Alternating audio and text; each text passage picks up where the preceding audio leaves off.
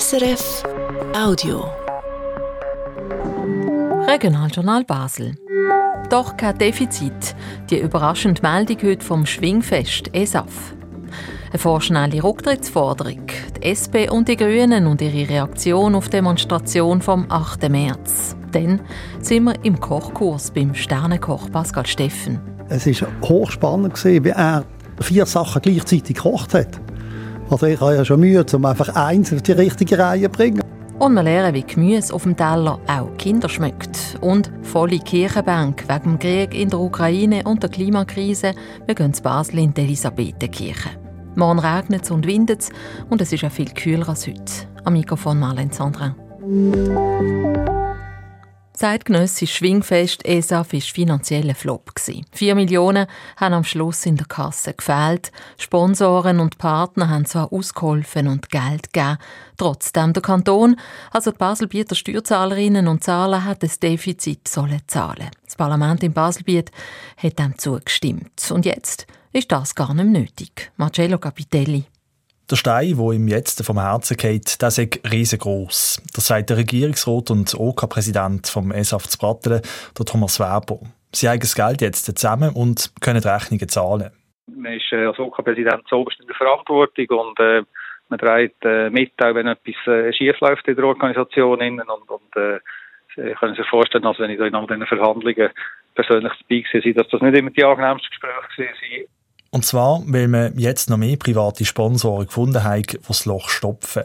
An dieser ausgleichenden Schlussabrechnung hat OK vom Messaftsbraten lang müssen arbeiten. Im Herbst haben die Verantwortlichen gesagt, es fehlen 4 Millionen. Sponsoren und Partner haben darauf gesagt, sie würden Geld beisteuern und im Winter hat denen noch knapp eine halbe Million Franken gefehlt. Das Geld hat OK denen vom Kanton, also von den Steuerzahlerinnen und Steuerzahlern beantragt. Aber das ist bei vielen nicht gut angekommen. Schon bald, nachdem der Landrat dem Antrag zugestimmt hat, hat sich ein Referendumskomitee gebildet und dagegen angefangen, Unterschriften sammeln. Der Präsident von dem Komitee ist der Patrick Fock. Er ist froh, dass es jetzt eine Lösung gibt, ohne dass die Steuerzahlerinnen und Zahler das Loch stopfen. Es sind persönliche Versäumnisse aus unserer Sicht, die dazu geführt haben, dass wir den Fehlbetrag hatten. Und dann ist mir der Weg vom geringsten Widerstand gegangen. Sprich, eben versucht, den Nachtragskredit auf die Steuerzahlerinnen und Steuerzahler abzuwälzen. Und jetzt zeigt sich, nein, es gibt andere Lösungen, wenn man dann eben entsprechend Druck macht. Wenn das Stimmvolk das Referendum angenommen hat, dann wäre der Verein SAF Brattele in Baselbiet vor einem Scherbenhaufen gestanden und hat einen Konkurs anmelden. Darum haben sie vom OK dann nochmal intensiver an von Geld zu suchen, sagt Thomas Weber. Ja, das war genau eigentlich ein bisschen der Auslöser gewesen, oder? Nach dem äh, relativ klaren Entscheid vom Landrat mit 61 zu äh, 14 Stimmen. Ähm, und keine Partei, die eigentlich so dagegen war, hat man können davon ausgehen, ähm, dass der Kantonsbeitrag gesichert ist und nachdem mit dem Referendum, wo ja voraussichtlich erst Ende November zur Abstimmung gekommen wäre, oder? Ähm, wäre natürlich eine monatelange Unsicherheit gewesen und das, das haben viele Leute gleich gemerkt. Und haben gesagt, das können wir und wollen wir äh, weder am OK und vor allem nicht auch der ganzen Schwingerschweiz zumuten. In den letzten Wochen und Monaten sind dann nochmal ein paar Sponsoren, Partner und Privatpersonen auf Soka zugekommen, zum helfen, das Loch in der SAF-Kasse zu decken. Also nochmal Glück gehabt, sagt der Thomas Weber. Und er hoffe, dass wir jetzt die ganze Sache können abhökeln können. Der Baselbieter Regierungsrat Thomas Weber kann also aufschnaufen, der Marcello Capitelli hat berichtet. Aber wie kann man das hier und her bei den ESAF-Finanzen einordnen? Die Schätzung dazu von Patrick Künzle. Jetzt steht also fest, private Geldgeber und staatsnahe Betriebe wie Primeo Energie oder die Baselbieter Kantonalbank stopfen das Millionenloch in der Kasse vom eidgenössischen Schwing- und Elblerfest zu bratteln. Es braucht jetzt doch kein Geld aus der Kasse vom Kanton. Das dürfte vor allem der OK-Präsident und Regierungsrat Thomas Weber freuen. Ihm ist es sichtlich unangenehm gewesen, dass die Organisatoren haben müssen die Baselbieter Steuerzahlerinnen und Steuerzahler um Geld anbetteln. Dass jetzt andere Geldgeber in die Bresche springen, verhindert auch, dass das Millionenloch vom Schwingfest zu einer unendlichen Geschichte wird. Vor zwei Wochen ist nämlich das Referendum lanciert worden gegen die halbe Million Franken, die das Schwingfest ursprünglich vom Kanton hat wollen.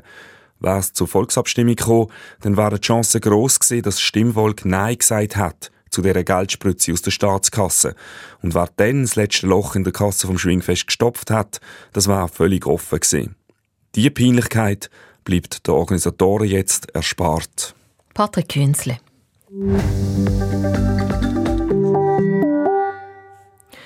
Es ist das Thema, das zu reden gibt in der Basler Politik. Die Demonstration letzte Woche am 8. März, am Internationalen Tag der Frau. Die Polizei hat dann Demonstrantinnen eingekesselt und auch Gummischrot geschossen. Die linken Parteien, JUSO, die Grünen und Basta und auch die grösste linke Partei, die SP, haben den Polizeieinsatz scharf kritisiert und sie haben den Rücktritt vom Polizeikommandant gefordert. Jetzt wollen die SP und die Grünen zu dieser Forderung aber offiziell gar keine Stellung mehr nehmen. Laura Baldini. Letzte Woche haben die Linksaußenparteien JUSO und Basta zusammen mit den Grünen und der SP eine Medienmitteilung verschickt, als sie den Rücktritt vom Polizeikommandant Martin Roth fordern.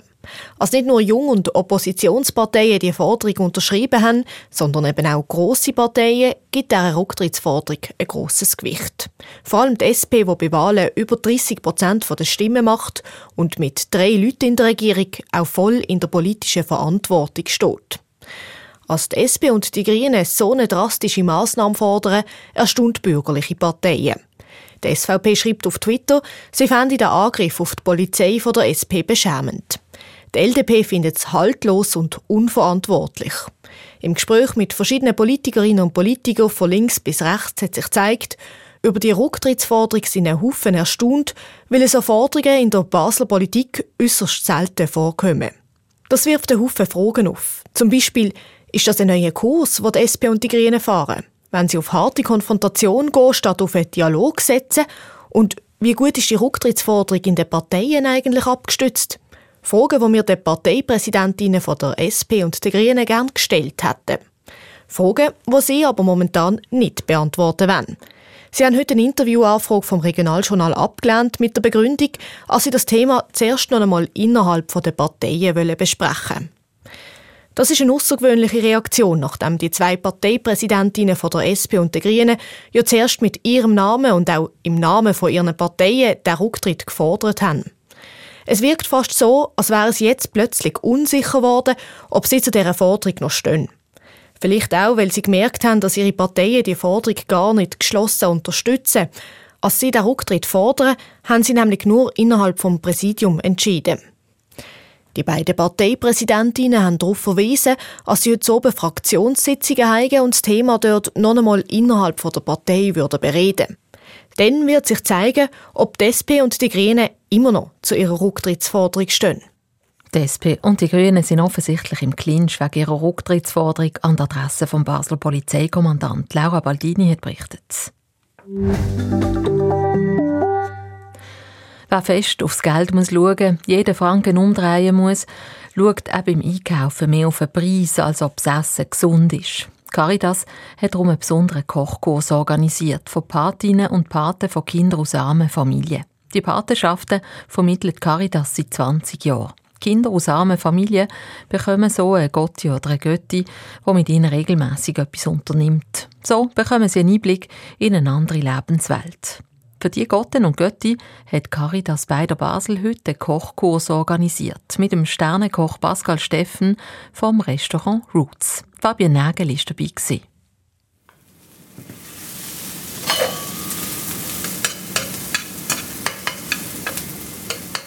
Rüebli, Peperoni und Zwiebeln werden dünstet, Reis kocht und Hackbälleli brötelt. Der Sternekoch Pascal Steffen ist in seinem Element. Ähm, auch hier geht es darum, dass wir das miteinander machen können. Die Bälleli. Ich meine, das, das kann ja gut das Kind nachher selber abdrehen. Es spielt auch nicht so eine Rolle, ist dann wirklich jedes immer gleich groß oder gleich klein. Um ihn herum stehen sechs Gotten und Götti, die je ein Patenkind von der Caritas haben. Sie hören und schauen im Pascal Steffen aufmerksam zu. Gemüsetortillas stehen auf der Speiskarte, Flammkuchen, Burger, gratinierte Schinken, Kopfsalatrollen und zum Dessert süß Mostcreme und Softeis mit Beere. Einer, der bei dem Gericht von Pascal Steffen schon früher einmal das Wasser im Mund zusammengelaufen ist, ist Barbara Hellmüller. Sie ist Sozialarbeiterin und leitet das Projekt von diesen Patenschaften bei der Caritas bei der Basel. Ich bin begeistert von seinen Gemüsearrangements auf dem Teller. Die sehen einfach traumhaft, wunderschön aus und es gelustet einem dermaßen, das zu essen und zu schmecken, was man da alles isst. Das ist eigentlich der Grund gewesen, ja, kann man auch Gemüse so schmackhaft lustig machen, dass das auch Kinder gerne bekommen. Und so habe sie der Pascal Steffen für den Kochkurs von der Caritas angefragt. Es ist ja so, dass Leute, die an der Armutsgrenze leben, weniger aufs Kochen schauen, Fertigprodukte kaufen. Und das hat mich dazu bewogen, der Pascal Steffen zu fragen, ob er den Patinnen und den Paten kann ein tolles Menü zeigen, wo sie mit den Kindern zusammen kochen können, wo eben gesund ist, viel Gemüse hat. Der Pascal Steffen sei sofort dabei bei dieser Idee und antwortet darum auch kurz und knapp auf die Frage, warum er diesen Kochkurs mache. Wieso sollte ich nicht mitmachen? Ich denke, das ist, äh, das ist unsere Art von, von karitativem Machen, vom Unterstützen, wo ich mich ein bisschen, in einem positiven verpflichtet fühle. Er will den Gotten und Götti, die sich für armutsbetroffene Kinder einsetzen, zeigen, wie sie einfach und gesund kochen können, so dass auch ihre Patenkinder Freude daran haben.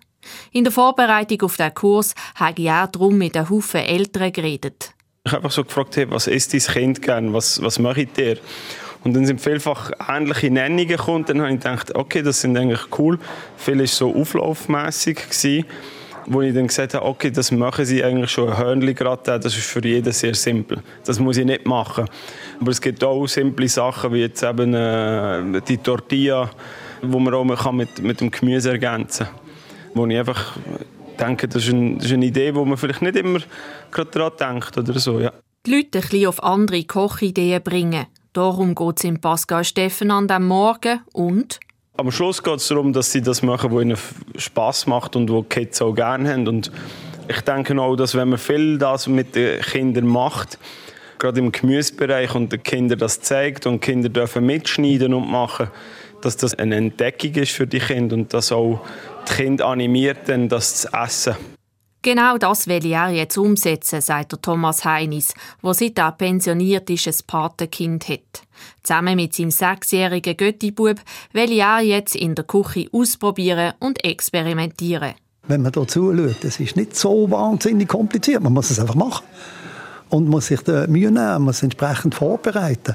Und ich werde ganz kleine Elemente daraus nehmen und das probieren und mit ihm zusammen. Und auch wenn er dann irgendetwas will, mehr, dann sagen wir, ja gut, machen wir das und schauen dann das Resultat an. Oder? Gute Anregungen hat es dabei gehabt. Wie man zusammen mit Kindern kochen kann, findet auch Nicole Kostwanner, die zwei Patenkinder betreut. Gerade die Omeletten und so, wo man dann kehren kann oder viel Schnetzel, Gemüse rüsten und Schnetzel, das machen sie sehr gern. Sie wollen immer helfen, immer Gott, kann ich helfen, kann ich helfen. Sie stelle fest, dass ihre Patenkinder zwar gerne in der Küche helfen, sich daheim aber schon nicht nur ausgewogen ernähren. Ich glaube, sie essen sehr viel Reis und also ja, wirklich viel Reisgerichte. Und wenn sie zu mir kommen, sie wollen immer Teigwaren einfach. Darum sei auch sie jetzt motiviert, ihnen zu zeigen, was es sonst noch gibt in der Küche. Neben den Vorschlägen, was man für Kinder kann kochen und wie man sie beim Kochen kann mit einbeziehen kann, hat es am Ende des Kurs natürlich auch viel Feins zum Probieren gegeben.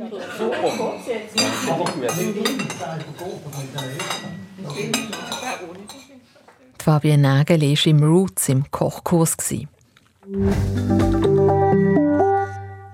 16 vor 6 im Regionaljournal Basel auf SRF 1.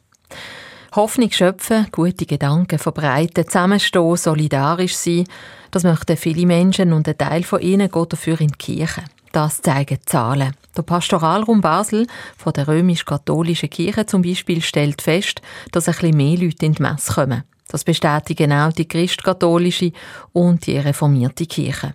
Gerade zu den regelmäßigen Friedensgebet, was seit dem russischen Angriff auf die Ukraine gibt, kommen viele. Zum Beispiel in die ökumenische offene Kirche Elisabeth zu Basel.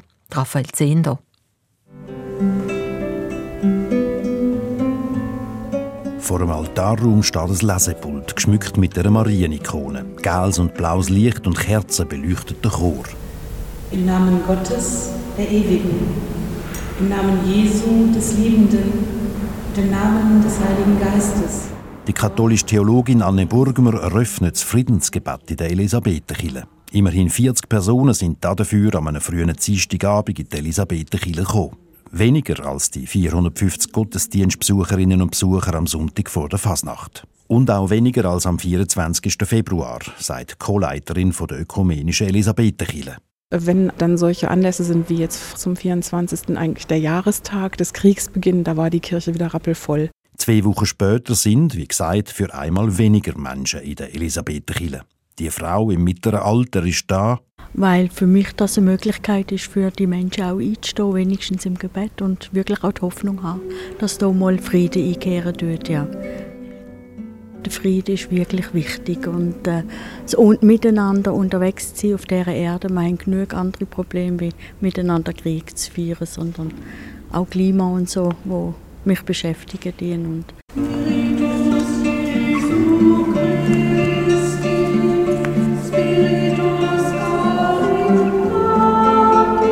Die römisch-katholische Kirche Basel-Stadt bestätigt, dass die Zahl von ihren Gottesdienstbesuchern etwas höher ist als vor Corona. Auch laut der Anne Burgmer besuchen heute auch mehr Menschen die Elisabethenkirche. Auch Leute, die sonst wenig in die Kirche gehen. Als Spezialanlass versteht sie die Friedensgebet aber nicht. Es ist ja unsere Aufgabe zu schauen, wann können wir als Kirche einen Raum öffnen, also faktisch diesen Kirchenraum auch öffnen und ihn speziell gestalten. Die Kirche hier ist immer offen, doch wann gehen wir hin und gestalten den Raum? Besonders am Radio kann man es nicht sehen, aber wir haben äh, zum Friedensgebet immer gelbe und äh, blaue Lichtspots an den Säulen. Also wann können wir einen Raum öffnen, der eine besondere Atmosphäre beinhaltet, der den Leuten dann etwas schenkt? Das ist unser tägliches Brot, das zu sehen und anzubieten. Wegen der Krise, dem Ukraine-Krieg und der Klimakrise ist das Bedürfnis nach Spiritualität da. Ich weiß nicht, ob sie stärker gefragt ist oder ob sich die Menschen einfach mehr bewusst werden, dass Spiritualität ein Aspekt des Lebens ist, der vielleicht nicht unbedingt vernachlässigt werden sollte.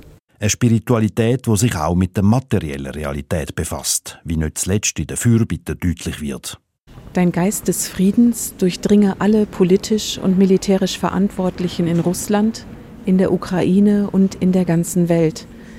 Er dränge sie, Wege des Friedens und der Diplomatie zu beschreiten.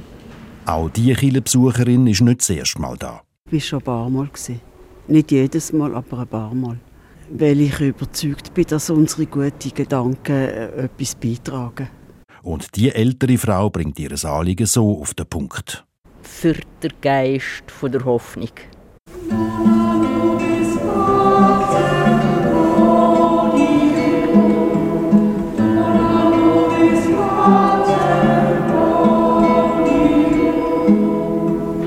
Dona nobis pacem, gib uns den Frieden. Vielleicht kann man aus der Zahl von Menschen, die sich an Friedensgebet beteiligen, an ökumenischen Anlässen und an kirchlichen Themenschwerpunkten schliessen, wenn sich Kille mit den Fragen der Gegenwart beschäftigt und Raum dafür gibt, darüber nachzudenken, bleiben die Killebänke nicht leer. Der Raphael Zehnder hat berichtet.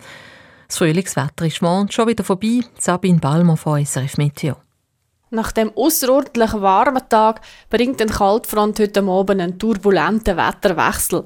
Es kommt kräftig regnen und sogar Gewitter und starke Windböen sind mit dabei. Morgen geht es dann noch mit windigem und wechselhaftem Wetter weiter. Auf dunkle Wolken und Regengüsse folgen auch mal längere sonnige Phasen. Auf den Wasserfallen mag es dann sogar noch mal ein bisschen anzuckern. Dabei ist dann morgen Nachmittag deutlich kälter. Zuerst zu Basel und Lieschl zeigt das Thermometer etwa 12 Grad. Z Ormalingen und Zunzgen wird es 11 Grad und z Oberdorf und z Reigoldswil maximal 10 Grad. Am Mittwoch sieht man dann besonders im Baselbiet noch mal ein paar Schneeflocken vom Himmel fallen. Viel ist es nicht und im Laufe des Tages zeigt sich auch wieder die Sonne, das aber bei maximal 8 Grad. So viel vom Regionaljournal Basel am Montag Der Philipp Schremli ist für die Sendung verantwortlich. Am Mikrofon verabschiedet sich Marlene Sandra. Das war ein Podcast von SRF.